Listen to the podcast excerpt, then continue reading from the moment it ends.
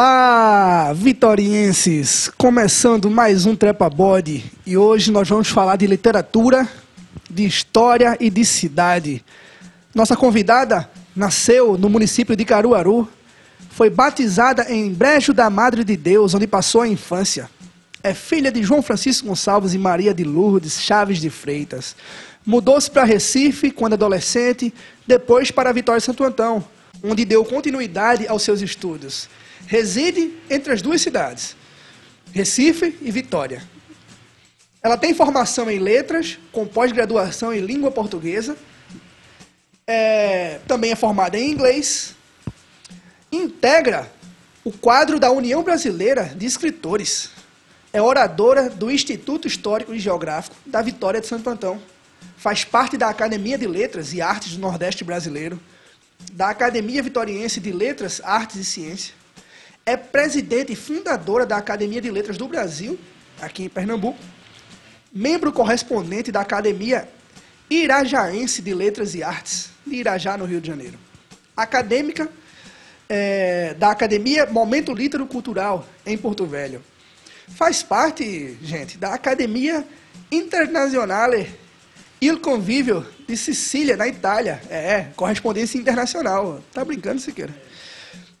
Faz parte também da, do, do International Writers and Artists Association de Iowa, Ohio, no caso, nos Estados Unidos. É, faz parte da Academia de Poetas, Escritores e Contistas. Senadora Conselheira Cultural Estadual em Pernambuco pelo movimento União Cultural Taubaté. E tem trabalhos publicados em jornais, revistas de Portugal, Argentina e Itália. Rapaz, tá faltando até a. Siqueira. É muita coisa. É crítica literária, faz parte. escreveu diversas resenhas críticas. Rapaz, a mulher não para. É, o currículo dela é gigante. Foi o maior currículo que a gente já teve aqui no, nesse Trepa Body. É muita propriedade. É muita propriedade. E publicou 18 livros. Rapaz, estamos recebendo hoje Luciene de Freitas, escritora que já tive prazer em assistir uma palestra dela e hoje ela vai estar tá aqui no Trepa Body. Luciene, quando foi a última vez que você passou pelo Trepa Body e subiu lá? Quando foi? Lembra? Faz bastante tempo. Faz bastante tempo. Faz bastante tempo. Pronto. Hoje você está de novo no Trepa Body. Seja muito bem-vinda. Obrigada. É um prazer receber você aqui. A gente queria que você falasse um pouco como foi sua infância. Você nasceu em Caruaru, foi para o Beijo da Madre de Deus. Como foi esse processo até chegar em Vitória? Como era a sua vida lá? O processo foi doloroso, mas para uma criança pequena não se percebe, só vai se perceber depois. Minha mãe se casou muito jovem, foi morar em Campina Grande e foi de Campina Grande que ela decidiu voltar para a casa dos pais. Quando che chegaram os irmãos para visitá-la, ela ficou com saudade de casa, arrumou as malas, as malas não, as sacolas. Pegou a menina, botou no braço e voltou com os irmãos. E não quis mais voltar para casa. Então eu fiquei na casa dos meus avós. Nós ficamos. Depois ela saiu para vir trabalhar em Caruaru uhum. e eu passei 12 anos lá. Cheguei antes de completar os dois anos. Em Brejo da Madre de Deus? No Brejo da Madre de Deus. E depois você foi para Recife? Não, depois eu saí do Brejo aos 14 anos para vir morar com minha mãe no Recife, uhum. lá no Zumbi, ali na divisa do Zumbi com o Cordeiro. Sim. Aí moramos lá ainda uns três meses. Foi quando meu padrasto mudou aqui para Vitória e fixamos residência aqui. E como é que foi essa chegada em Vitória? Como era Vitória nessa época? Olha, Vitória, eu me encantei durante a viagem do Brejo. Eu, quando saí de lá com minha mãe, é, nós vínhamos de ônibus com o destino a Recife. Uhum. Quando chegou na Serra das Russas, Aí um senhor passou mal dentro do ônibus. E eu acho que ele estava, estava talvez infartando. Uhum. Então, o ônibus entrou aqui na cidade de Vitória e veio deixar ele na, numa clínica de doutor Zé Leal. Então, quando eu entrei na cidade, eu fiquei em pé dentro do ônibus, comecei a olhar, vi a Avenida Mariana Malha, que tinha pés de castanhola, banquinhos. Aí eu fiquei encantada. Aí eu fiz assim, eu moraria aqui. Aí eu digo assim, que eu acho que naquela hora os anjos disseram amém. Já foi um prelúdio, né? Foi.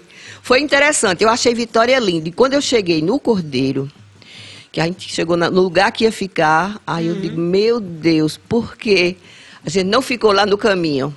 Sim. Eu achei chato lá, quer dizer, não gostei muito de lá e tinha gostado daqui. A cidade antigamente era mais, mais bonita, mais bela do que hoje. Era mais tranquila, assim, em relação a menos gente na rua. O povo mais educado, ou te- tímido também, né? É uma timidez, assim. Elas tinham um certo controle que não se expunham tanto e nem ficava aquele amontoado de gente, aquela coisa assim, sabe? Que hoje em dia a gente desce no comércio, nem dá para observar a beleza que existe em todos os lugares, não é? Verdade. É tudo muito mais movimentado, É, barulhento. Não, eu né? acho assim que já está uma coisa assim, uma efervescência, como quando uma panela está fervendo demais. Sim. Quer dizer, você nem consegue ver às vezes o que, o que é que está cozinhando ali. Então eu acho que o centro daqui de Vitória é uma panela em fervura. Sim. Fica difícil de você ver os detalhes. A É, gente perdeu também aquele, a característica do- da cidade do interior, né? Exatamente. Calminha, né? Com uma pracinha na frente, né? É. Agora virou um, comércio, né? É. E tá crescendo. Eu acho que Vitória não é mais uma cidade de interior, vamos dizer assim, entre aspas, né? A típica cidade Eu, interior. diz- eu diria que ela não está crescendo tanto, ela está inchando. Tá, a pressão está cada vez aumentando na é, é uma panela. pressão, É, é uma pressão. Não é, não é aquele crescimento ordenado. Quer dizer, tem ruas que sempre tem o, o crescimento ordenado, mas tem outros lugares que parece mais uma inchação. Verdade. E depois chegou em Vitória. Quantos anos a senhora chegou em Vitória? 14. 14. Foi no mês que eu completei 15 anos. Começou a estudar aqui. Ah, meu filho, a dificuldade era muito grande, que naquele tempo não existiam essas escolas com facilidade que tem hoje. Então eu ter- tinha terminado a quinta série no Brejo da Madre de Deus e ali Aham. parava, não tinha mais. Condições de estudar, né? Aí minhas tias e meus avós tudo queria que eu estudasse. E eu teria que sair para vir morar com minha mãe, que para mim era uma estranha. Aham. Ela tinha saído anos antes, né? É. Então, quando chegou aqui, ela dizia sempre que ia me colocar para estudar. Mas ela era costureira e ela não saía nunca de casa para ir em algum colégio. Aí minha tia de lá do Brejo escrevia sempre, toda semana chegava a carta. Ela fazia, você já está estudando? Eu dizia não. E as cartas que eu mandava eram, como é que se diz, censuradas pela minha mãe. A carta só ia, primeiro passava, ela lia para ver se a carta podia seguir. Numa dessas cartas, eu respondi à minha tia: Eu acho que não vou estudar nunca, porque minha mãe diz que vai arranjar uma bolsa para mim, mas ela nunca saiu para ir atrás. Eita. Aí ela ficou muito zangada, a carta não foi, mas aí ela foi procurar a bolsa. E conseguiu uma bolsa no 3 de agosto. A bolsa, na época, era dada pelos vereadores. Aham. E já fazia um ano que o prefeito tinha sido eleito. Quer dizer que se algum aluno que ganhou aquela bolsa na época levasse pau, perdia. Então eu consegui essa bolsa de três anos, porque um ano já tinha sido de outra pessoa. Entendi. E Luciene, quando começou o teu interesse pelos livros? Vamos falar de literatura ah, agora, que é. filho, desde que é o- pequena. Desde pequena você já lia? Já, porque é o seguinte, eu me, como eu disse assim, eu fui, fui criada com meus avós e, um, e dois tios solteiros que todos sabiam ler. Por incrível que pareça, naquele tempo assim, eles aprendiam a ler em casa. As filhas aprenderam todas em casa. E lá tinha livros assim religiosos, Sim. Velho Testamento, assim romance religioso. Tinha uns livros assim, tinha umas figuras interessantes que depois de algum tempo eu comecei a pintar, porque não existia aqueles livros coloridos. E quando me deram a primeira caixa de lápis, eu comecei a colorir o meu mundo. Aham. Então, eu comecei a ver aqueles livros. Primeiro as figuras, né? Eu digo, depois a tesoura, né? Sim. E por fim eu comecei a ler. Então, quando eu entrei na escola, escola do estado, tinha uma biblioteca. E como eu era sozinha, todo final de semana, na sexta-feira, eu tomava emprestado um monte de livros, os que desse para levar. Digamos assim, só tira 10, então levava 10. E levava para casa, quando era na segunda-feira, trazia de volta. Na sexta, sabe é? Então fiquei, lia tudo. Eu ontem, conversando com as meninas lá da fisioterapia, eu li tanto na infância, só não consegui ler O Morro dos Ventos Uivantes. Eita. Porque um dia eu cheguei na casa da minha madrinha e tinha um livro sem capa. Aí eu fiquei curiosa, né? Aham. Aí eu disse, eu vou levar esse livro para ler. Mas era um romance, quer dizer, um romance para adulto, para uma menina ler. Então eu lia, lia, lia e não chegava. Foi eu quando tentei ler Memórias, Não era a época, né? Memórias Póstumas de Brás Cubas. Aí Eu tentei ler muito jovem e não consegui. É. Li o mês passado. Agora É sim. outra história, né? Agora eu consegui ler o livro. Pronto. Porque tem as épocas né, que você tem que ler Exatamente. certos livros, né? É. E quando você embarcou nesse mundo de romances, assim? Sim, aí vem. Aí quando eu comecei a ler, aí eu gostava de também muito de poesia, de ler poesia. Quando chegava um livro novo, eu ia ver, ver as poesias, lia para meus avós, fazia dramatizações. A gente sempre fazia assim à noite, eu e outra Aham. prima, quando ela ia para lá, a gente fazia. Hoje vai ter drama, a gente chamava drama. então a gente botava lençóis de um armador de rede para outro e preparava lá atrás um- uma, uma performance. e apresentávamos os poemas, apresentava às vezes umas peças, sabe? Uhum. Que bacana. E até o dia em que minha mãe chegou, estava nos visitando, e minha tia disse assim: Eu já apresente um drama. Aí nós fomos fazer uma peça que se chamava Mestre Domingos. Era cantando. Sim. E minha mãe criticou e riu da gente. Mas, meu Deus. Aí eu disse: Naquela noite, o pano fechou. Eita. Aí começou a timidez por conta da crítica que vai acontecendo Sim. na vida da gente, ao nosso redor. Às vezes. a infância marca, né? Essas coisas assim, marca Marca. E é muito- bastante, eu, eu né? digo, eu acho, parece que eu E a sou família mais... é muito importante nesse processo, né? Exatamente. Eu acho assim, eu digo assim, eu não sei porquê, eu me lembro de coisas que acho que ninguém se lembra. Aham. Assim, diga, daquela época, sabe? Eu digo assim, tudo foi muito marcante para mim. Não sei se foi por causa dessa mudança brusca, sabe? Uhum. Que me chamou a atenção. Então, tudo aquilo ali eu observava e já via quase um outro lado. Entendo. É... Quem eram os autores que tu costumava ler, assim? Que tu gostava criança? muito? É, criança e depois... é, pronto. na- Eu, eu, em criança, é, Hans Christian Andersen, É, que é aquele, parece que ele é, peraí, meu Deus, é... Alemão? É escritor de, de contos, né? De Contos infantis. é. Os contos de Andersen, os irmãos Isma- é, é aquela história, Branca de Neve, essas coisas Isso. todinha eu li. Que bacana. Depois aí vinha aqueles mais que já era um pouco infanto-juvenil. Aham. Que era um pouco, não, é, são infantos juvenis também. Os infantos juvenis eu não estou nem lembrada assim. Alice no País de Maravilha, essas coisas? Também, também. E chegamos aqui na adolescência. Quando eu comecei a Aham. estudar, aí tinha uma amiga minha que ela comprou uma coleção de Machado de Assis. Sim. E eu não podia comprar a coleção, mas podia pedir emprestado. Aham. Então ela nunca leu essa coleção, quem leu fui eu. Eu me encantei com Machado de Assis. Porque ele pegava todas as vertentes da mente humana. Isso. a crítica, a sutileza, os detalhes, sabe? Então eu gosto muito disso, de você observar todos os ângulos. Então Machado de Assis, quando eu terminei de ler a coleção dela, aí eu disse: "Ai, meu Deus, que tristeza que Machado de Assis já morreu. Ele podia estar escrevendo ainda pra gente, porque é fascinante a leitura dele. Ele é muito sutil. Eu digo assim, é uma pessoa, é- como escritor, é admirável. É teu favorito?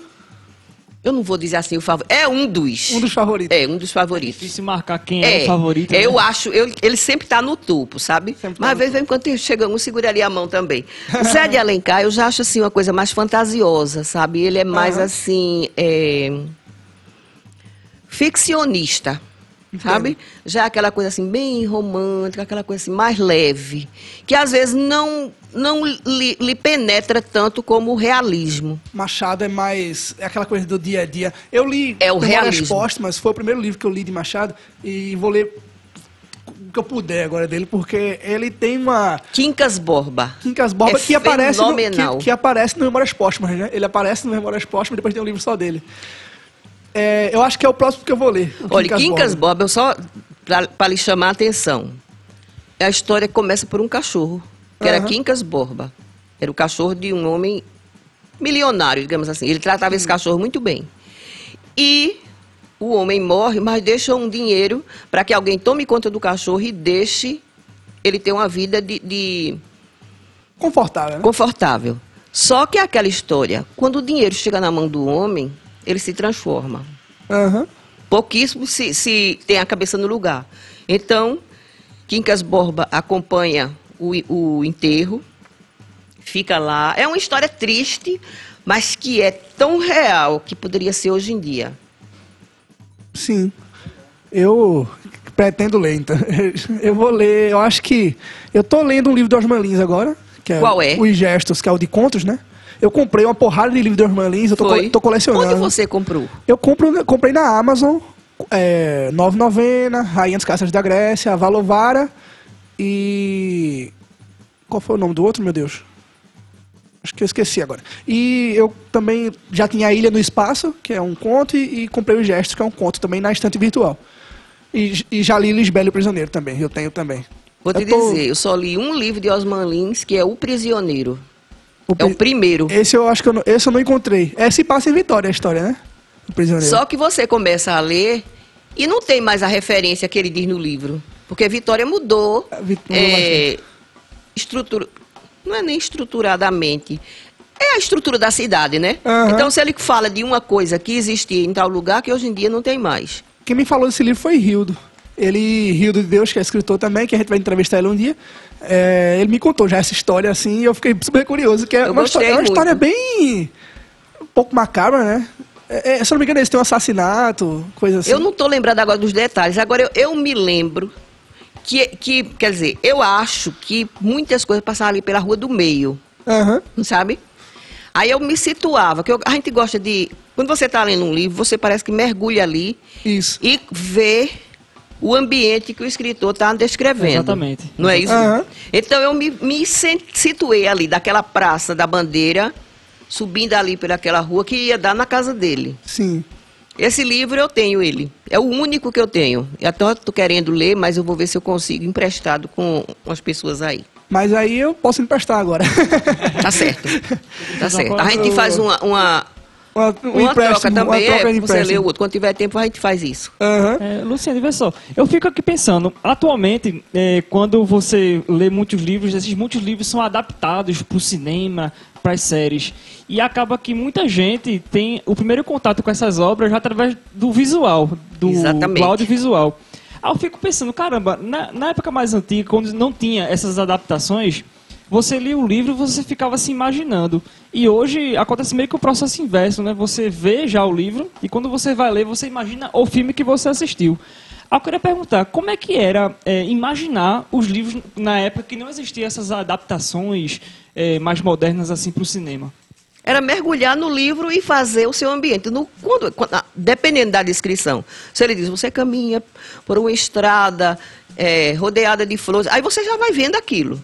No cinema você já, através da visualização, talvez as flores já apresentadas no cinema não tenham sido as mesmas que você imaginou. Exatamente. não é? Diferença. Então, a diferença é essa, é você utilizar a sua inteligência para criar aquele mundo, que eu, digamos assim, eu leio o mesmo livro que ele. Então, talvez ele encontre a praça que ele viu tenha sido um pouco diferente da minha. Então, isso é que é o bom. É que você tenha, como é que se diz, É, diversas versões daquilo que se de, de um objeto só. É interessante. Porque uma vez eu vi uma, uma dinâmica que alguém fez. Aí ele falou: Não, imagine um dragão. Aí todo mundo da sala, tinha mais de 10 pessoas na sala. Cada um imaginou um dragão diferente. Um dragão pequenininho, outro grandão, com pescoço largo, não sei o quê, com tal, quê. Exatamente. Acho massa interessante isso, essa imaginação, né? Que eu percebi que você lia muito na infância e aguçava nessa imaginação que se vinha, né? Criando o seu próprio mundo ali, né? Aí daí é que começa eu querer fazer as minhas próprias histórias. Aí nasceu a Luciene É, escritora. aí eu ficava assim, sabe? Aí já era adolescente aqui. Aí eu chegava e escrevia um conto. Escondia aquele segredo, dobrava o papelzinho, sabe? Sim. Escondia num canto para ninguém ver, porque aquilo era como se fosse a revelação. Aham. Mas era uma revelação assim, era a descoberta, as pessoas me descobrirem como se eu estivesse praticando um crime. Não era assim aquela coisa, ah, vai descobrir. Não. Era aquele medo de ser descoberta a minha. eh, a minha identidade, não. Os meus segredos Sim. ali iriam ser revelados. Após a, a escrever os Quando primeiros. você escreve, você acaba colocando muito de si ali dentro, né? E você tem, às Exatamente. vezes, vergonha de mostrar o, o que você é para as pessoas, né? E quando você lê, é. você acaba meio que escancarando isso, né, para as É, pessoas, né? quando esse livro aqui, Mil Flores, É um livro de poesias. é, ele foi encenado no Teatro do Sesc. Bacana. E Aí o eles- Sesc em São Em Paulo. Recife, lá em Santo Amaro. É, São Paulo é- Aí eles. Não. São Paulo é outra coisa, é outro nome, é Tem- SESI. mas tem também. Tem Sesc também tem lá, né? SESI, Se- é o SESC. Aí eles fizeram assim, era um programa que tinha, eu não esqueço agora do nome exato do programa. Todo mês se apresentava uma peça teatral baseada num livro de um escritor. Então o meu foi Mil Flores. Então eles me pediram somente o livro. Eu não sabia de nada como ia ser. Aham. Como é que eles iriam? Não me per- perguntaram coisas assim de mim, não. Levou o livro. E no dia da peça, aí, o- bom foi isso, que eu contratei uma pessoa para filmar. Olha que bacana. Você tem um, você tem um registro. Tenho. Imperdível. Porque se você grava aquilo ali, depois você vai como é, analisar. Então, quando eles começaram, aí pediram também para eu recitar um poema dos que eu gostasse mais no microfone. Aí eu recitava, ele fazia de novo, de novo. Eu sei que eu falei umas quatro vezes o mesmo poema. Uhum. Então, quando a gente chega lá, o palco estava dividido em duas partes. Uma parte colorida, com flores vermelhas, e a outra parte folhas secas e o ambiente escuro. Sim. E duas atrizes entraram, uma com roupa de banho e outra com roupa de inverno. E começou, aí eu começou, quando ela começou a dizer as minhas palavras, eu comecei a chorar. Eu estava descoberta ali. Sim, é, Entendeu? é diferente quando outra pessoa. Exatamente. Então, naquela hora, eu senti como se eu estivesse exposta num palanque e todo mundo me vendo, acho talvez até despida. Só foi aquela coisa assim assustadora. Eu comecei a chorar. Sim. Muita emoção mesmo. E tocando uma música chinesa Uhum. e o, a- o que eu disse na gravação saindo. Eu escrevo como quem grita de alegria, libertando-se das correntes da timidez. Eu escrevo como um riacho que recebe afluentes e transborda. Se derrama nas pedras e jorra em cachoeira. Eu escrevo apressada, temendo o romper do dia, a claridade da aurora, temendo a longa noite que não terá amanhecer. Aí começava, Bonito repetia, demais. repetia, sabe? Então foi muito emocionante. Então a gente faz aqui. Agora não estou mais me importando que ninguém veja o que eu digo, entendeu? Mas É, depois nos- de publicar 18. é. Mas no começo foi aquela coisa assustadora. Você fica com medo de uma crítica negativa. Uhum. Ainda bem que eu digo assim. Ainda bem que eu sou assim. Se a pessoa vier, vier com uma coisa negativa, aí eu digo, isso não entra na minha história. Isso aí, isso aí não é pra mim. Tá cortado de ficar É. imortalizado no livro. Eu digo, é como se me jogasse uma bola se eu pedir, sabe? Uhum. Jogou a bola pra mim. Eu digo, mas eu não tô nesse jogo. É sua. Qual o teu primeiro livro foi qual? Explosão. Explosão. Ele fala sobre o quê? Uns poemas, eu estava São- são convalescente. poesias. é, são, eu estava convalescente de uma cirurgia que eu quase morro. Aff. Aí quando eu estava naquela convalescência, na cama, a barriga cortada, aí eu comecei a pensar assim, eu digo, ó, eu poderia publicar um livro. Se eu morresse agora, ninguém sabia que eu existia. Eu comecei a fazer aquela, aquela, como é que se diz, aquela reflexão Deixar existencial. um, um legado. É. deixar Aí eu digo, vou publicar os. Aí eu comecei escrevendo, já tinha alguns. Aí, é, são as coisas bem simples, sabe? Aham. E quando eu melhorei, publiquei. Primeiro eu ainda fiquei com a boneca do livro e com medo de publicar. Nessa época minha filha estudava no Santa Maria e ela tinha um professor que ela falava muito nele, que era Rubem Franca, que ele sabia de cor os Lusíadas. Eita. Ele era aquele intelectual completo. Aí ela disse assim, ô mãe, mostra seu- a boneca do seu livro a Rubem Franco. Eu disse, Deus me livre. Mas ele é muito simples, não sei o quê. Aí ela falou com ele. Ele disse, diga a ela que vem amanhã às 10 horas, que era a hora do intervalo. Aham. Aí eu saí com a boneca do livro. Entreguei, esse- aguarde uns dias. Uma hora da tarde, ele já tinha lido, que o livro é pequenininho, ele ligou para mim, que eu tinha botado assim, eu tinha dito assim, será que eu devo publicar? Aí ele deu um levante. Eu digo uma pessoa, porque tem pessoas que puxam o seu tapete. Sim. E tem aquelas que estão entendendo que aquilo ali é um começo de alguém. E que tem que se dar um, um, um impulso.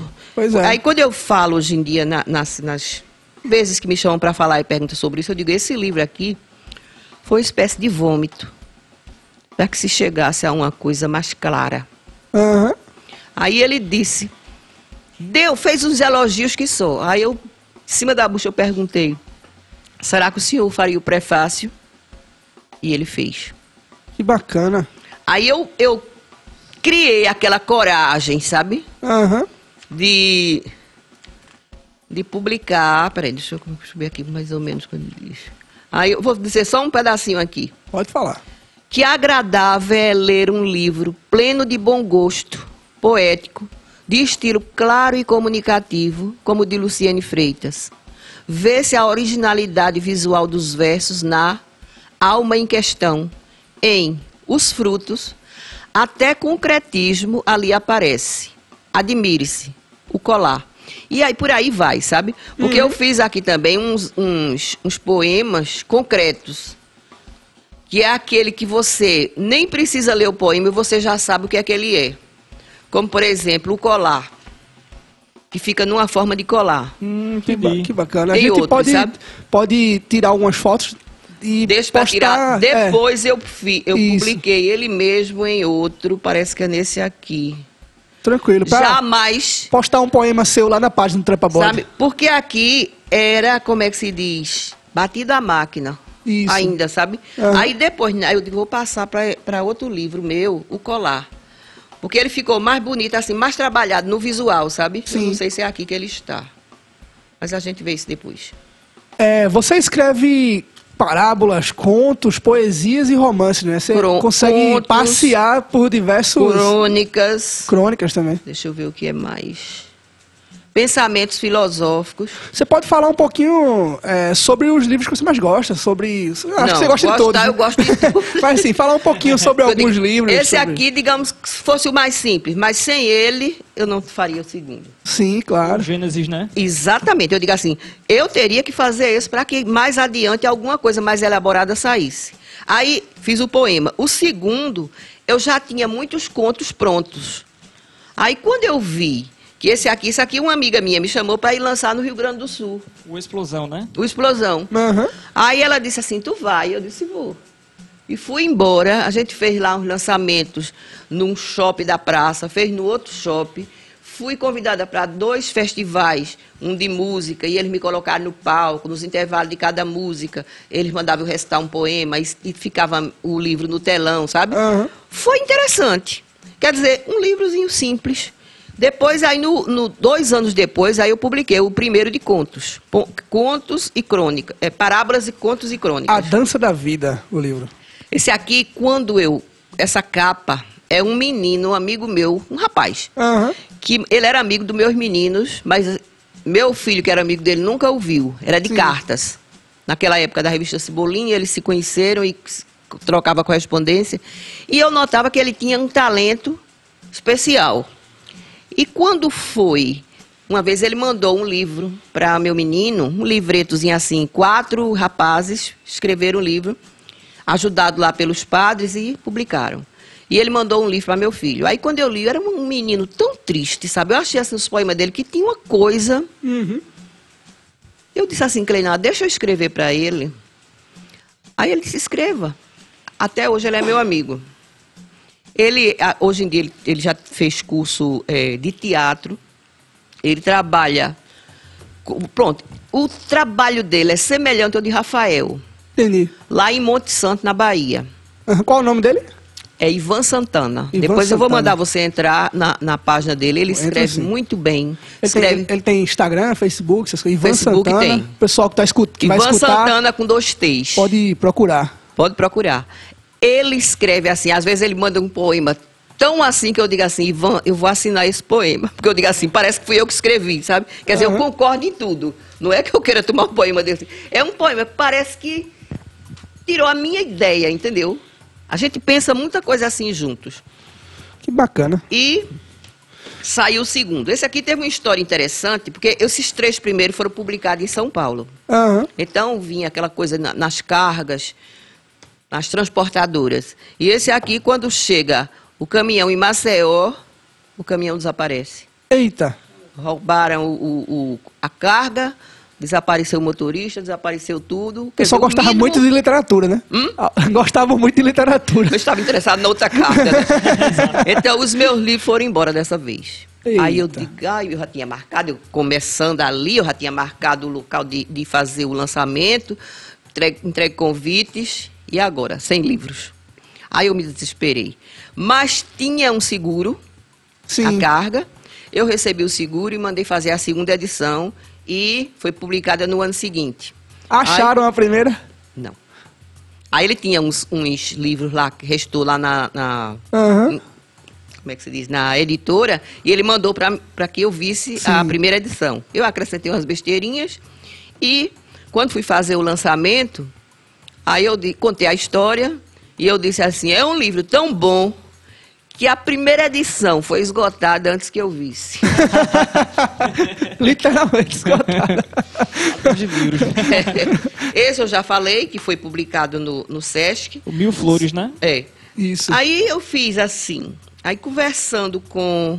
Não sei se foi a partir desse aqui já- que eu já comecei a pedir. Fui. Foi a partir desse.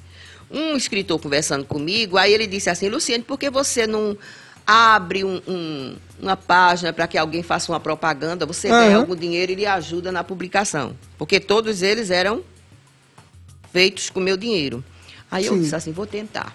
Aí fiz, deu certo. Não recebi nunca o dinheiro total do livro. Era como se fosse assim, a pessoa me dava X. Eu dizia, você me dá esse dinheiro, eu publico sua, faço sua propaganda e depois eu pago ainda com livros. Além da propaganda, você ainda ganha livros para presentear os seus clientes. E fiz um bocado de tempo. Aham. Esse aqui foi um projeto da CEP, que eles fa- faziam os livros mais baratos Aham. que o dinheiro que eu ganhei deu para fazer, para ajudar na, na publicação desse também.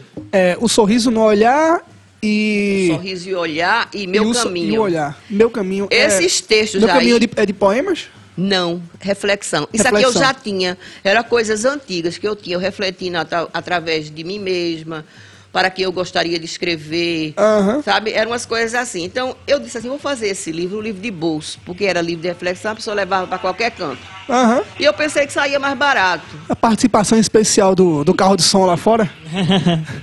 é música. Então eu pensei que saía mais barato, mas não sai.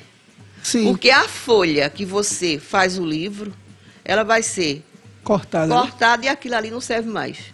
Então depois eu disse, não vou fazer mais livro de bolso, não. Porque fica. É bonitinho tudinho, mas chama menos atenção. Tem muita Aham. gente que ainda gosta desse livro, sabe?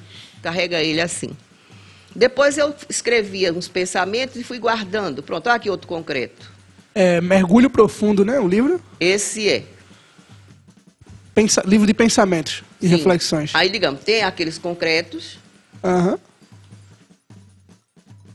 E vai através de o, o a, a- como é que se diz? Bacana. A gente depois pode tirar algumas fotos para aqui o colar já em outra. que as pessoas tenham ideia né, da imagem do que a gente está vendo aqui. Aí esse- esses de pensamentos, assim, eu, às vezes eu estou assim no canto, aí eu faço uma reflexão sobre determinada coisa e escrevo. Aí vou guardando, eu sei que vou botando lá num canto, né? Quando eu vi agora, já dá para fazer um livro. Aí eu Massa. tô, tô com ele aí. Depois vem o quê? Vem Marta. Vem o livro é de o Marta. sexto. Uma guerreira no tempo, que a gente vai falar dela daqui a pouco. No caso, esse foi teu projeto, vamos dizer assim, mais de pesquisa, né? Mais Foi, aprofundado, pesquisa, né? foi. Ele fez Foram- parte de alguma questão acadêmica tua? Não. Só uma pós-graduação? Não, não. Não, eu fiz esse livro por mim mesma. Que muita gente pensou que era a família que tinha me pedido. Gente pensando que eu recebi dinheiro para fazer o livro. Não, eu fiz porque eu quis. Agora eu fiz o seguinte: fui na casa dos familiares, escrevi um, um- um ofício Aham. me dando os direitos autorais para fazer aquilo ali. Aí Sim. fui na casa da irmã dela, precisar de testemunha, eu fui Diva Holanda, Mano, eu sei que tem três testemunhas, Sim. registrei em cartório, porque eu ia mexer com a vida de uma pessoa que, principalmente a família, não queria que se mexesse. Entendo. Sabe? Mas vamos guardar um pouquinho essa história pra gente contar depois, desde o começo. Tá certo. Vamos falar sobre outros livros aqui. Então, sob a ótica das meninas, Sob a Isso ótica das meninas. Esse livro, ele tem, a maioria são contocrônicas. São con- crôn- crônicas que Tá no título, né? Que É, são sob a ótica como das se fosse assim, é, a gente ajeita a, a verdade e transforma num conto. Mas são tudo histórias verdadeiras Aham. da vida daquela menina no brejo. Como era aquele tempo, No seu, no no seu tempo, tempo, da, da infância. Então aqui Massa. vem, como é que se diz? Deixa eu ver aqui. A magia, Aham. que é a menina vem solenemente com a caixa de brinquedo nas mãos, senta no assoalho, centralizando o pequeno corpo na saia rodada do vestido. Abre a caixa, olha nos olhos das bonecas, conversa, simula um diálogo na esperança de que ganhem vida e lhe façam companhia. É a história daquela menina só que conversava mesmo com as bonecas. Então, é, figuras extraordinárias, que serve também para ver como eu captava as coisas do livro e as coisas que me rodeavam. Figuras extraordinárias do seu mundo despertam e se desdobram em encantos. Vive a magia. Paredes de tijolos aparentes integram o pano de fundo. Móveis simples completam o cenário. Não há plateia. Bacana. Com o ocaso, fecha-se o pano e a estrelinha da peça vai recarregar as energias durante o sono. Então, todos eles são assim: a Terra Prometida, que é quando eu venho para morar com eles, Era exatamente assim minha infância, porque eu sou filho único, eu tinha um monte de boneco em casa. para conversar com Cada eles. boneco, um diferente do outro, que nada a ver, um maior, um menor, um mais carinho, outro mais baratinho. A gente fazia ali, juntava tudo, fazia um cenário, pegava o sofá, pulava, criava ali toda a história, né? Eu jogava. me eu vi agora. Até nesse- bola, bola de gude eu jogava no quintal sozinho. Exatamente. E a gente pegava, e não tinha cadeiras, era tamboretes e bancos. Tamboretezinho Então, eu virava os tamboretes e ali botava um pano em cima, já era uma casa, era uma igreja, eu fazia aquilo ali, fazia quase a rua. Sim. Brincava com o primo. O primo, pequenininho, ele era o padre, que era para tocar um negócio que tinha, que a gente batia, que parecia o som de um sino. Ele ficava ali para fazer aquele. E a outra prima ajudava na- nas coisas que a gente ia fazer. Então, tudo isso aqui é um mundo de menina.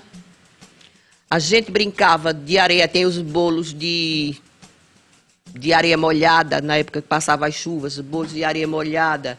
Às vezes a gente começava a criatividade, a gente fazia recheado com cinza. Então tinha embrião de saudade. Esse eu gosto tanto desse, desse dessa pequena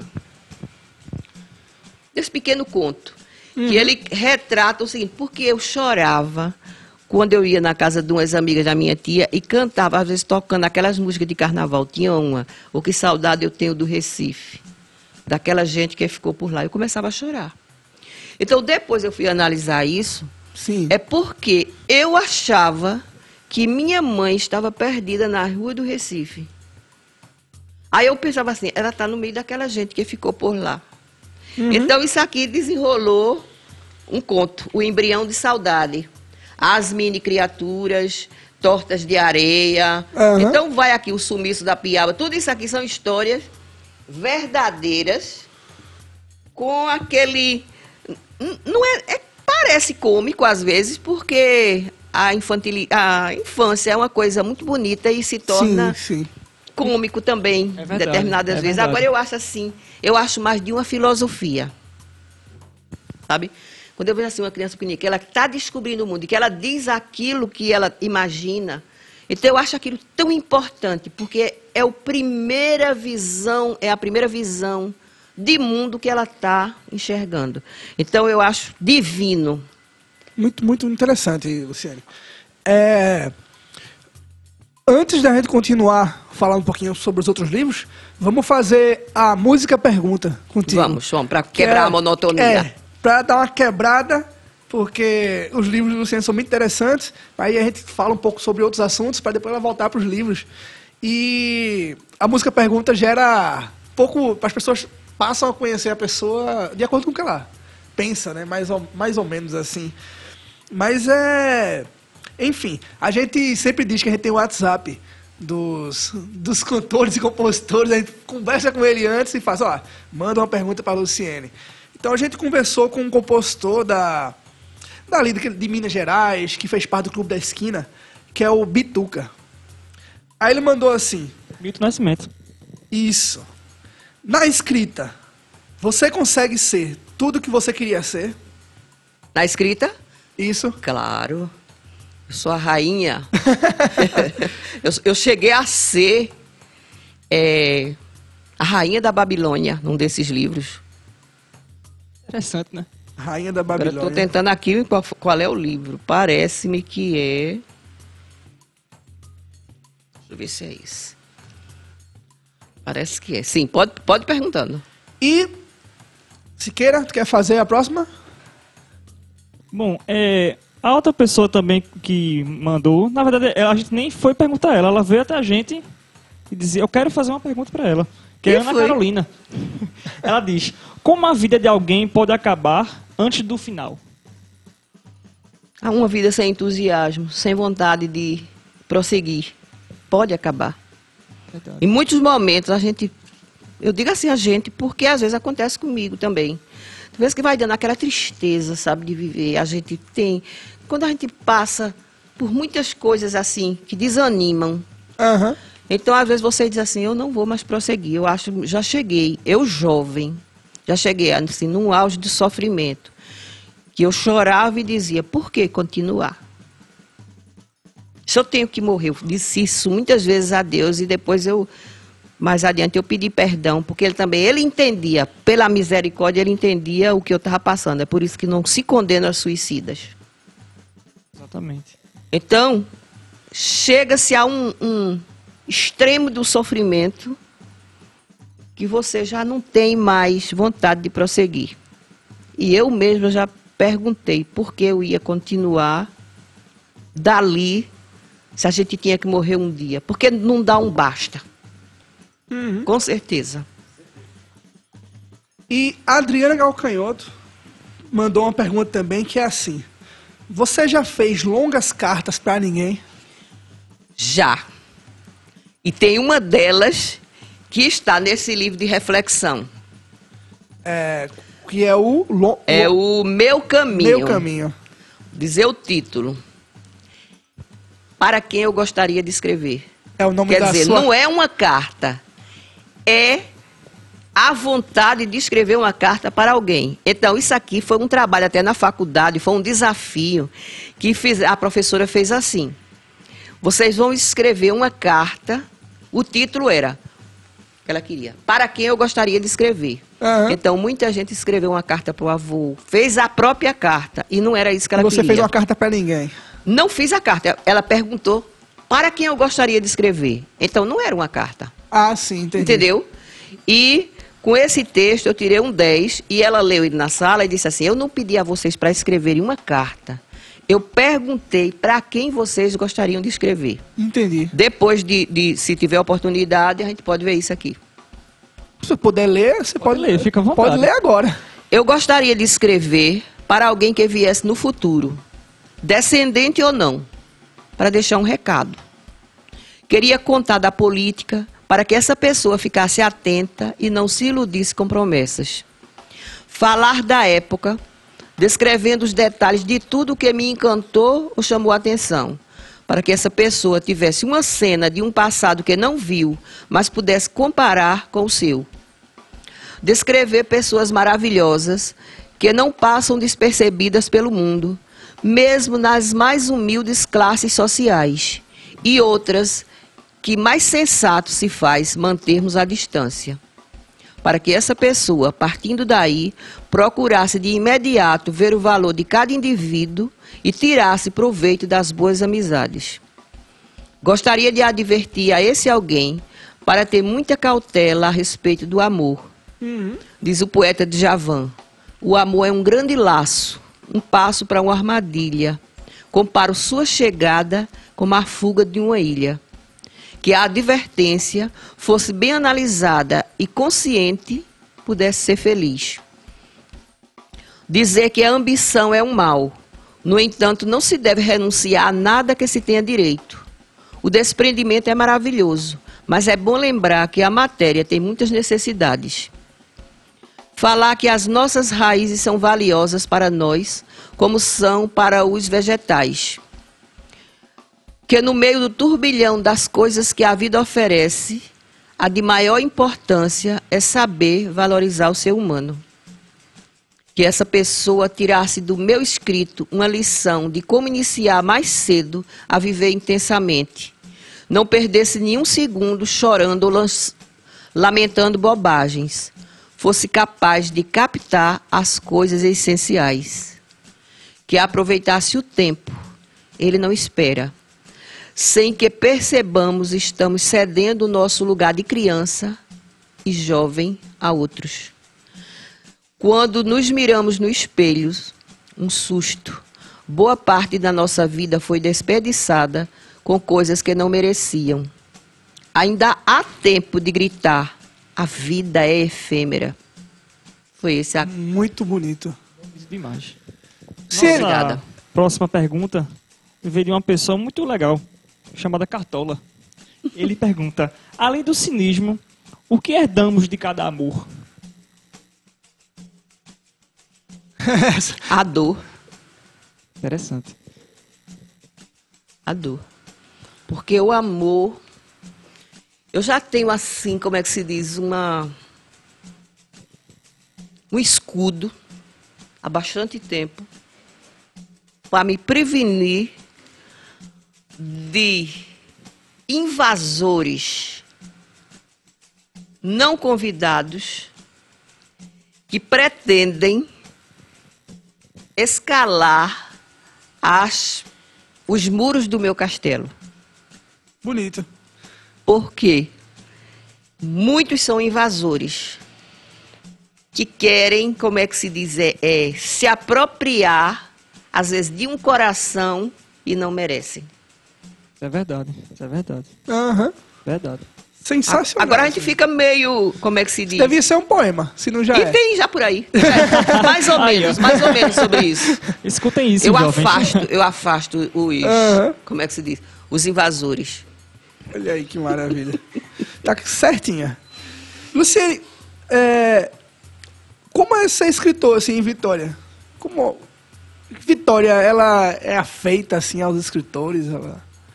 Eu acho que nenhuma parte do Brasil, para o escritor que é autônomo, Aham.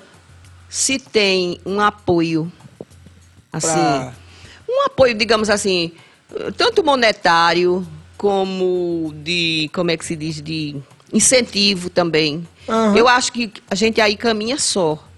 A gente pensa só, escreve só, parte só para aquela publicação, aí daí a- é o segundo passo é aquele de você tentar integrar a sua ideia naquele meio de qualquer cidade. Podia ser Sim. Vitória, podia ser o Bré. É sempre difícil. Verdade. É assim, a gente não parece que a gente não tem uma cultura de leitores muito densa, né? Muito. E também é, eu assim, de- talvez parta das escolas, da família, que assim, quando você tem uma família de leitores, é mais fácil que as crianças tomem gosto por leitura, né?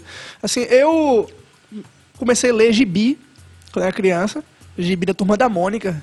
E hoje eu sou um leitor bem ativo, assim, coleciono livros, eu gosto.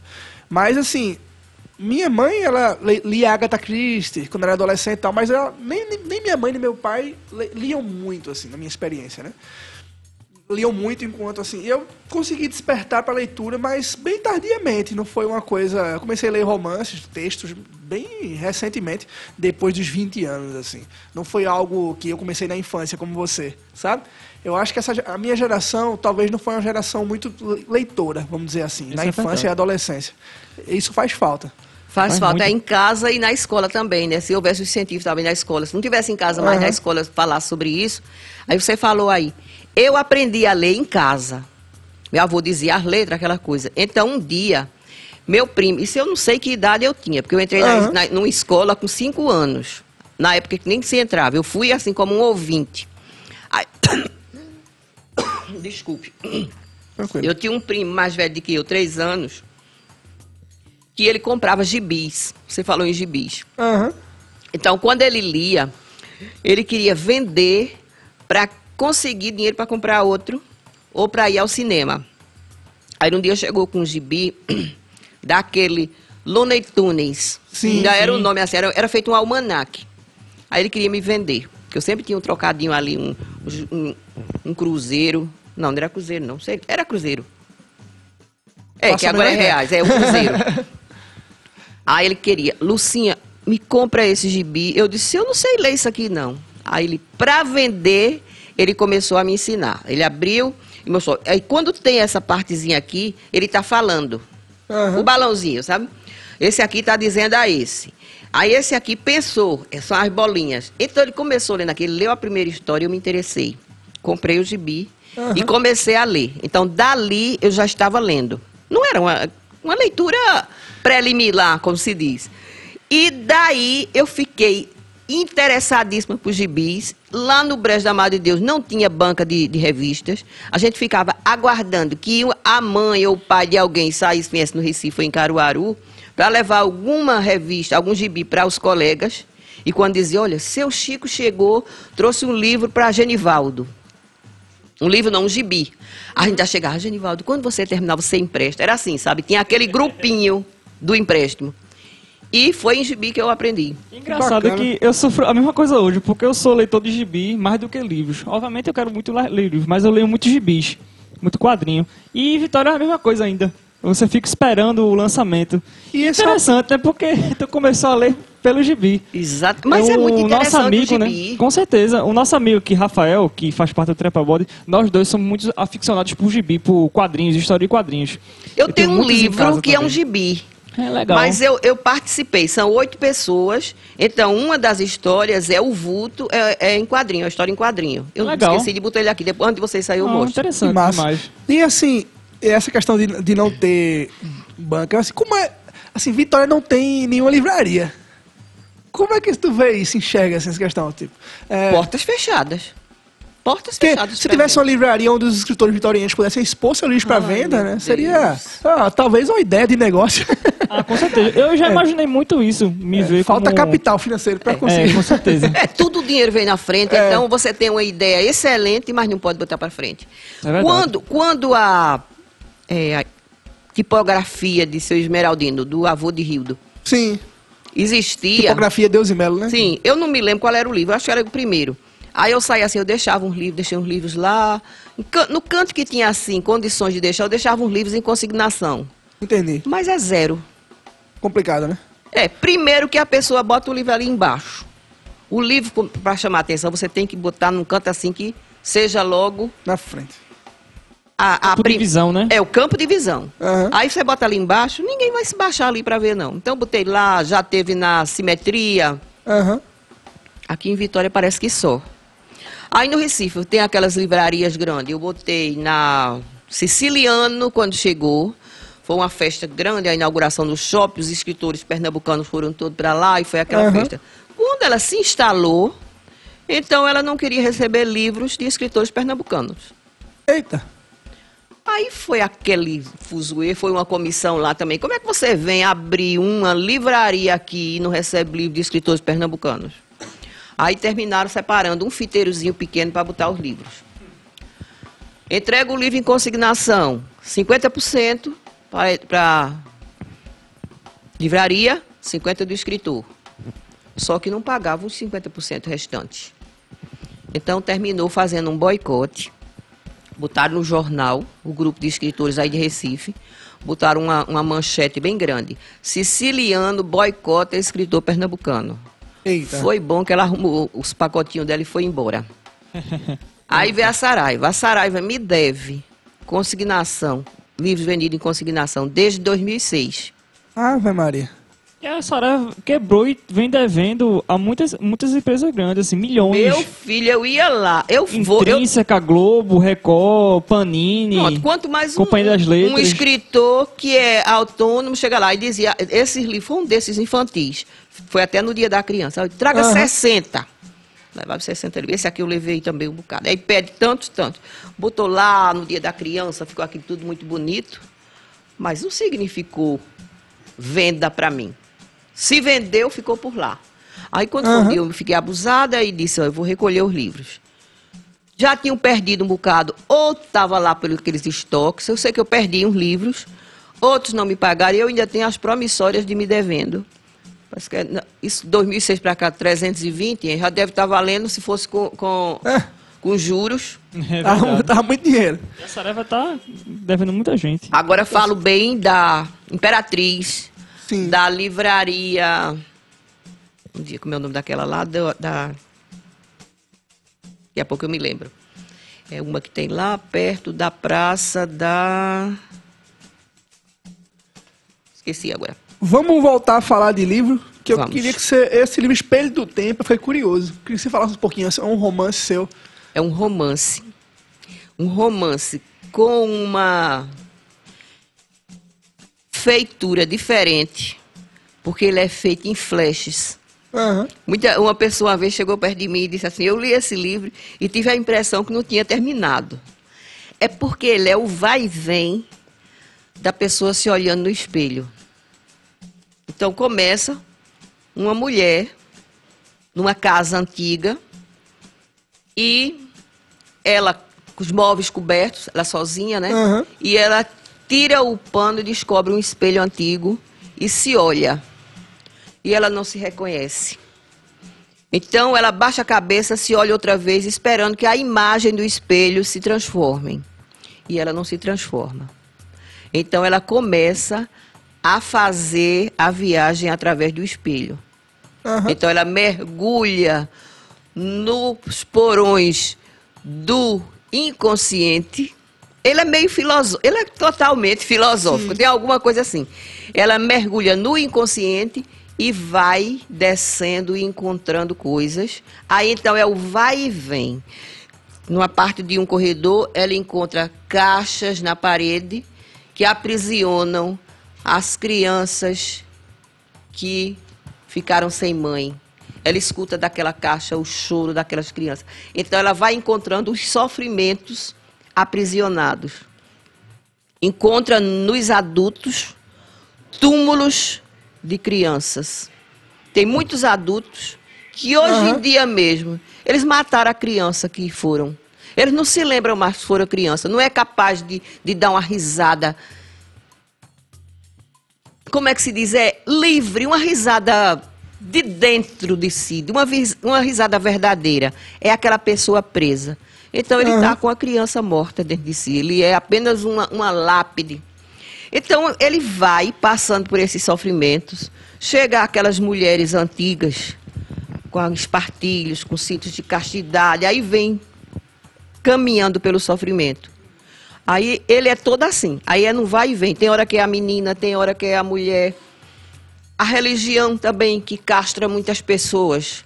Aham. Há pessoas que chegam no dia da sexta-feira da paixão, aí chora e bota o véu e entra, não sei o que lá, e contrita ali. Quando ela sai da igreja, ali embaixo ela já está criticando o outro.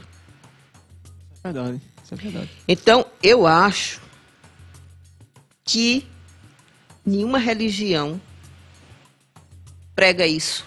Aham. Certeza. Não prega. Certeza que não. Deus não quer isso. Quando a pessoa às vezes fala assim, ah, Deus castigou. Aí o Deus disse há poucos dias a pessoa, não, fulano, sei que lá, morreu, porque foi até o, o Boechat, Aham. que eu era macaca de auditório dele. Aí a pessoa disse assim, é, mas ele morreu daquele jeito, porque ele criticou Deus num programa de Rafinha Bastos. Não, de Danilo Gentili. Aham. Aí eu aí disse assim, aí brincou com Deus, aí Deus não sei o que. Eu disse, vixe, Maria, eu disse, minha filha, meu Deus não é esse. O meu Deus, Deus é miser- punitivo, né? Meu Deus, é o Deus que castiga, que faz uma maldade. Ela falou, não, mas ele podia ter, se, ter salvo, ter sido salvo, que ele ainda botou a mão do lado de fora. Mas ele morreu porque Pelo amor de Deus. Deus olha, esse aí eu não quero nem saber. Isso não é coisa de Deus, não. Aham. Então, essas pessoas assim que têm essa, esse, esse- essa crítica tão ferrenha, não deveriam entrar na igreja com a- contritas daquele jeito. Aí eu digo assim, às vezes eu vou à igreja, eu sou católica, de origem católica, mas às vezes eu vou à igreja e eu peco mais na igreja do que de fora. Isso é eu, eu conheço muitas pessoas assim, o caráter de muita gente, Sim. e às vezes eu digo assim, às vezes eu não quero comungar porque eu digo assim, eu fiz isso assim, eu não sou merecedor que Jesus visite a minha morada. Aí eu vejo aquelas pessoas que eu sei de muita coisa. Aí elas Indo lá é a primeira da fila. Eu digo assim, entorta o pescoço para se fazer mais piedosa e vai. Aí eu começo a pecar. É. Engraçado que Jesus ele fala isso, que ele chama essa pessoa de sepulcro caiado. Que são aquelas pessoas que por fora são muito bonitas, mas por dentro tem uma podridão tão grande que eles comparam até com os fariseus da época, que os fariseus eles eram os primeiros que oravam mais alto para dizer, mas quando vinha E um continua- pobre do lado, E tem muito fariseu. Ele não faz nada. Exatamente. E aquela história, quando você sai de casa, vou à missa agora, se você encontrar ali um pobre coitado, caído, com a cabeça sangrando, deixa a missa ali, dá, bota um, um, um metiolato nele, pergunta o que é que ele tem. Hoje em dia a gente está mais difícil de fazer isso. Aham. Porque por conta da maldade que já está tão enraizada que às vezes a pessoa faz isso para pegar o outro, né? Fazer alguma, uma- alguma maldade. Mas há muito tempo eu já fiz isso. Aqui na frente de casa. O cara caiu com epilepsia. Sim. Um rapaz ainda. Feriu o- a testa, ficou ali o tempo todo. Aí eu corri com água. Não sei quem foi que me disse que era água açucarada. Aí fiquei perguntando, se terminou, eu pegando o carro, botando dentro dentro, levando no João Murilo. Isso, isso é a bondade Eu não sei. se- escancarada. eu acho assim, porque acho- eu acho é, a violência torna as pessoas menos, a, menos sensíveis, Solidárias. solidárias, né? É. A violência, a gente tem medo de ser, às vezes, de ser solidário com alguém com medo de Não dá mais hoje em dia. Não- É. Olha, eu já, já levei uma vez Tá foi um preso velho. grades, né? É, já levei uma vez um velho, bêbado também, lá da Praça do Iracema. Eu passei, tá, morava longe, eu fui levar lá perto de. Daquele canto que hoje em dia é a Veneza, o depósito da Veneza, por sim, ali. Sim, Hoje em dia eu não faço mais. isso. Hoje em dia não, há bastante tempo. Porque uma vez a gente deu uma carona, a gente vinha, nessa vez vinha eu e meu marido do Recife. A gente chegou ali perto do Curado, Sempre pedem carona ali. né? tinha os rapazes ali. E eu conhecia um deles. Aham. Conhecia, quer dizer, conhecia o pai e a mãe. Não sabia nada do rapaz. Aí eu vamos dar carona a fulano. Quando a gente abriu a porta, entraram três. Sim. E a conversa deles, eu comecei a perceber que tinha coisa naquele meio, sabe? Aham. A gente pode ter dado carona a gente que estava com droga. Entendi. Essa viagem de lá até aqui em Vitória foi tão angustiante para mim. Porque quando eu percebi isso, eu disse: aqui acabou carona. Não dou mais carona a ninguém. Aí Uhum. quando foi, foi dobrando aqui, desceram os dois, nem obrigado deram. E outra, ele desceu mais abaixo um pouco. Então, é isso aí que a gente hoje em dia se arrisca e não pode mais fazer isso. Entendo. Ciele, é, a gente vai acabando essa primeira parte da entrevista. Tem muitos outros livros aqui que a gente não Verdade. falou ainda, mas assim, deixa, deixa um pouquinho de curiosidade também para as pessoas virem procurar, comprarem né, os teus livros. É, para comprar os livros, como é que faz? A gente entra em contato com você? É. Você, tem, você tem Instagram? Não, Facebook? se for no Facebook, No Facebook, Facebook, Luciene, de, Luciene, Luciene Freitas. Freitas, é. E eu boto, é, é, eu vendo assim pra fora, pingando, sabe? Não é coisa, Aham. vamos dizer, não é grandes vendas não, mas das pessoas que eu conheço. Sim. Quem vende mais um livrinho assim pra fora sou eu. Já vendi para o Rio de Janeiro, já vendi assim para Barra Mansa também, que é no Rio de Janeiro, para o Pará, Aham. sabe? Às vezes a pessoa vê aquilo ali, procura saber. Os últimos que eu vendi para o Rio de Janeiro foi para uma moça que está fazendo, eu não sei se é mestrado, na UNERJ. Aham. E ela mandou me comprar esse livro. Ela que estava falando sobre a, a- assim, a, a dificuldade das mulheres daquela época e viu isso aqui, me encontrou e mandou. Certo. E como é que vende? Eu digo, vendo. Depósito em conta A gente vai corrente. fazer um- o próximo programa falando só desse livro. Certo. Aí Específico. de- depósito em conta corrente, correio. Dá, tudo certo, sabe? Aham. Aí ela comprou um, depois mandou comprar outro, que era para presentear outra pessoa lá. Aí eu, eu, eu acho assim, como é que se diz? Troféus. Sim. Porque é, uma venda de um livro desse é uma coisa extraordinária. Você É vai vender, você vai vender uma mina daqui a pouco. Um livro, entendeu? Mas eu acho que. A gente agora quer fazer um que a gente chama de jogo rápido, Vamos lá. que é- são perguntas sobre a cidade aqui de Vitória, assim. E a primeira pergunta é: qual local em Vitória que te traz mais nostalgia?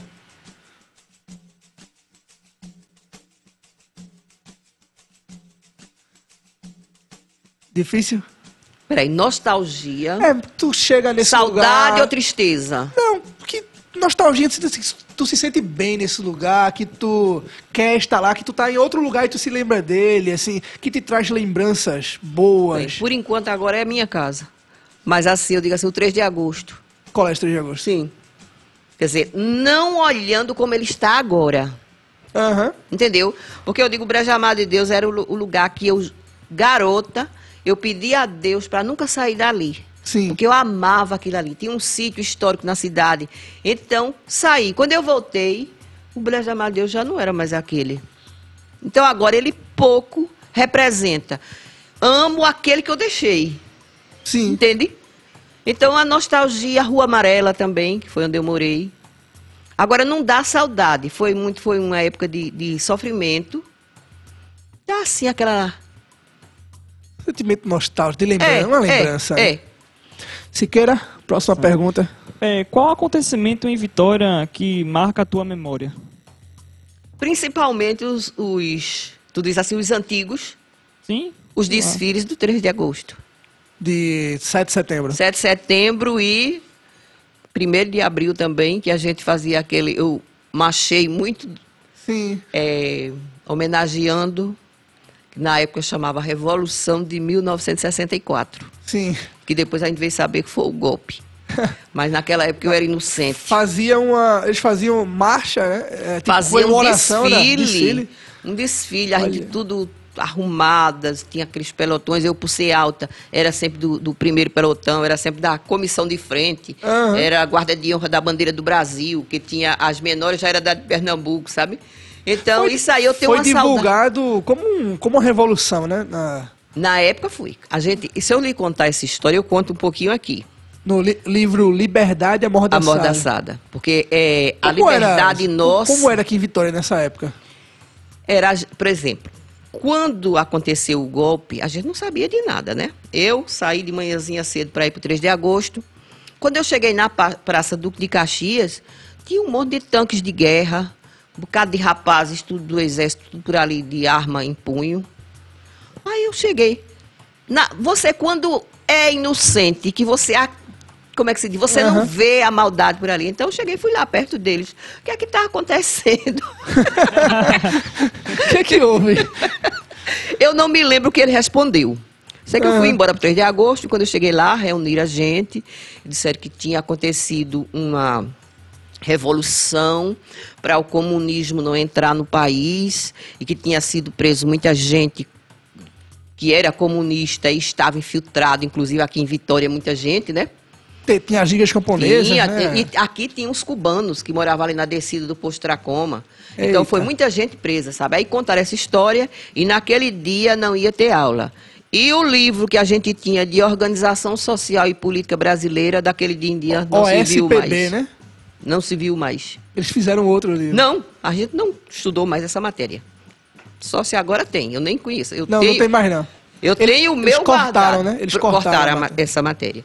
E quando a gente voltou, tinha uns professores que, que não tocavam no assunto, tinha Aham. outros que enalteciam, e com o tempo foi que a gente foi vendo que aquilo ali... Existe um jornal que era editado no Rio de Janeiro, o Pasquim, Aham. Que esse jornal, eu ainda tenho até umas edições bem antigas, esse jornal começou a mostrar outras vertentes desse golpe. Pessoas inocentes que eram presas, começou a contar coisas. Então, meu marido comprava escondido, isso era proibido, sabe? Quando apareceu, a gente tinha, a gente tinha coleção em casa. Quando eu me mudei para essa casa, aí muitos se perderam porque parece que se molharam. Eu ainda tenho algum salvo por aí. Aham. E a gente ficou vendo essa história, a outra versão da história. A, Então, a depois a de- grande mídia divulgava o golpe como, como É, eu- algo maravilhoso, mas na verdade era uma ditadura. Eu mesmo, nessa época, tinha me formado e ensinava em Dois Leões. Eu cantava aquela música dos Incríveis, que eu ensinava as criancinhas. Nós, crianças do Brasil, desde cedo, entendemos como é bom participar do progresso do país. Aham. A gente cantava, porque eu, eu ainda estava acreditando que aquilo ali tinha sido para melhorar. Entendi. Entendeu? E devagar foi que eu fui vendo isso, e esse livro aqui, ele vai, ele fala da liberdade também, da infância, da juventude e depois do velho que já vai se resumindo. Toda liberdade é cerceada por alguma coisa que corta. Aham. Você tem, sou livre até a página 2, entendeu? Sim. Então, esse fala sobre a liberdade e entra a. o- Parece que é o terceiro capítulo, que ele entra. É quarta, ter- terceira parte. Ele entra quase todo nesse tempo da, Da ditadura da militar. ditadura militar. Vamos voltar agora para Vitória. A gente vai te perguntar o que existe de pior hoje em Vitória. O que, é que você acha? Tem um monte de coisas. Coisa muito bocada, né? É. O que é que você considera? Insegurança, sujeira, falta de educação, falta de valorização de quem tem valor. Sim. principalmente professores, porque são os professores que levam, quer dizer, que, se, como é, que continuam a pedagogia dos pais, que Aham. querem que o filho cresça. Eu não digo todos os pais, porque é- tem, tudo tem exceção, né? Sim. Aí você às vezes diz assim, ah, todos os pais são bons. Não, não são. Tem. Existem restrições. Aham. Então eu acho que é por aí. E o que existe de melhor em Vitória? O Instituto Histórico. E você faz parte, né, Luciano, do Instituto Histórico Faço. também, né? Eu É sou realmente- encantada com aquilo É ali. realmente maravilhoso. Eu que gosto de história também. É. eu- Aquilo ali Sensacional. é onde você chega e você viaja no passado. É verdade, é verdade. Você chega ali, eu- eu- os meus filhos brincam porque quando eu vejo uma coisa que eu gosto, então uma peça. Aham. Eu chego ali, eu fico olhando, olhando. Aí os meus filhos falam assim, amanhã você vai decorar, é? eu digo, vou. Porque eu não gosto de só botar um olhar assim e tirar. sabe? Eu gosto de ver aquilo Guardar ali. Olha, se é uma fotografia, eu fico olhando, Analisando, olhando, né? analisando aquilo ali. Quem pegou aquilo ali. E essa coisa de, do passado, sabe? De saber que alguém comprou aquilo há muito tempo, não sei o quê. Isso é muito interessante. Engraçado. Engraçado que através de uma foto veio um projeto da tua vida, né? assim, né? Exatamente. Que foi pra É. frente, né? Não é verdade? É. Eu digo esses pratos. Tem uns pratos aí que foi de uma tia-avó minha, que eu, quando fui conhecê-la, ela já era velhinha, sabe? Aham. Inclusive aquela tirrina branca, ela casou-se em 1906. E parece que ela adivinhou que eu tinha esse amor pelas coisas antigas. E de uma segunda vez que eu fui lá, ela já tinha embalado um bocado de coisas antigas e me deu. Interessante, né? Interessante. Eu- não, mas existe, eu creio, numa conspiração do universo quando você almeja as coisas. Quer dizer, eu nunca pedi. Eu não pedi. Porque se eu quisesse, eu tinha conseguido mais coisas dela se eu tivesse pedido, mas eu não pedi. Eu quero que. Se você quer me dar, você me dá naturalmente. Então, inclusive, esse livro que eu estou fazendo, esse romance, Aham. a capa vai ser ela, é aquela fotografia ali no, no, no no porta-retrato, pequenininho. Sim. Uma fotografia sépia. Tô vendo. Vai ser aquilo ali, aquela fotografia. Bacana. Engraçado é que você acaba sentindo parte da história, né? Sou. Porque quando eu fui pro Instituto Histórico, eu vi lá que tinha um, um canhão que foi encontrado na, na fundação da primeira igreja batista, da qual eu faço parte. Eu fiquei, caramba, eu agora tô, eu, eu fico, crio uma ligação com a história, né? Eu faço parte agora da história, porque Tem um ali pensamento forma, né? que diz assim, que nenhum homem começou do começo. A gente entra no meio da nossa própria história. Engraçado, né? É, Interessante. porque a, a nossa história já está sendo feita atrás. Você não chegou aqui, nasceu aqui, não. Você já é uma sequência como, e como vai deixar também aquela sequência para outra. Você recebe uma, toda uma carga cultural, né? Exatamente. De tudo que... Então, Luciene, é, a gente vai encerrar aqui essa primeira parte, é, que a gente conheceu um pouco, né? Um pouquinho arranhou aqui tua obra. É, a gente te agradece bastante por essa disponibilidade de tempo. E um abraço para você e para os nossos ouvintes também. Lembrando que o programa está disponível em diversas plataformas, é, Spotify, iTunes, Google Podcast. A gente, se quiser escutar, a gente pode mandar o link para você também. E toda semana na Rádio Tabocas FM, de 9 às 10, é, o programa vai ao ar e esse que estamos gravando aqui vai ser transmitido lá. Então você que está escutando hoje na rádio aí em algum momento, um abraço para você também. abraço. E vamos ficar por aqui, tá bom? Aos sábados, não é? Isso. Todo sábado de 9 às 10 ele está sendo transmitido na rádio o programa. Agradeço aqui a Luciene pela entrevista. Entrevista não, né? É uma conversa, né? Uma conversa. Um É uma bate-papo, conversa. né? Bem informal Muito mesmo. interessante saber um pouco da história de Vitória, né? Através do teu olhar, através da- das coisas que você viveu. Que a gente que é novo né, em Vitória, a gente acaba se esquecendo um pouco que houve um passado em Vitória, né? E houve um passado, Passado bonito, né? muito interessante. Eu não diria tão bonito por ser uma guerra. Sim, entendi. Que aí quando ah, o pessoal descreve a, a história do Monte das Tabocas com tua visão, É rico, faz, né? faz um romance com o Monte das Tabocas. Eu já pensei assim, mas eu se for escrever, eu não vou matar aqueles holandeses que, na época, que não sei se você sabia disso, na época que houve aquela batalha ali, Uhum. muita gente ficou viva lá. Diz que os gemidos, como não tinham muitas casas, os gemidos chegavam aqui na cidade. Nossa. Aquele povo lá morrendo, ferido. Então isso não é bonito. É Guerra sempre é uma tragédia, né? É verdade. verdade. Como Exatamente. Renato Russo sempre dizia nos shows, não pode existir guerra santa. Não, Também não pode existir não. guerra, guerra gloriosa, nenhuma guerra não, gloriosa. nenhuma. E com essa reflexão a gente encerra o Agradeço Trepa a Bode de hoje. Tchau, tchau. Muito obrigada.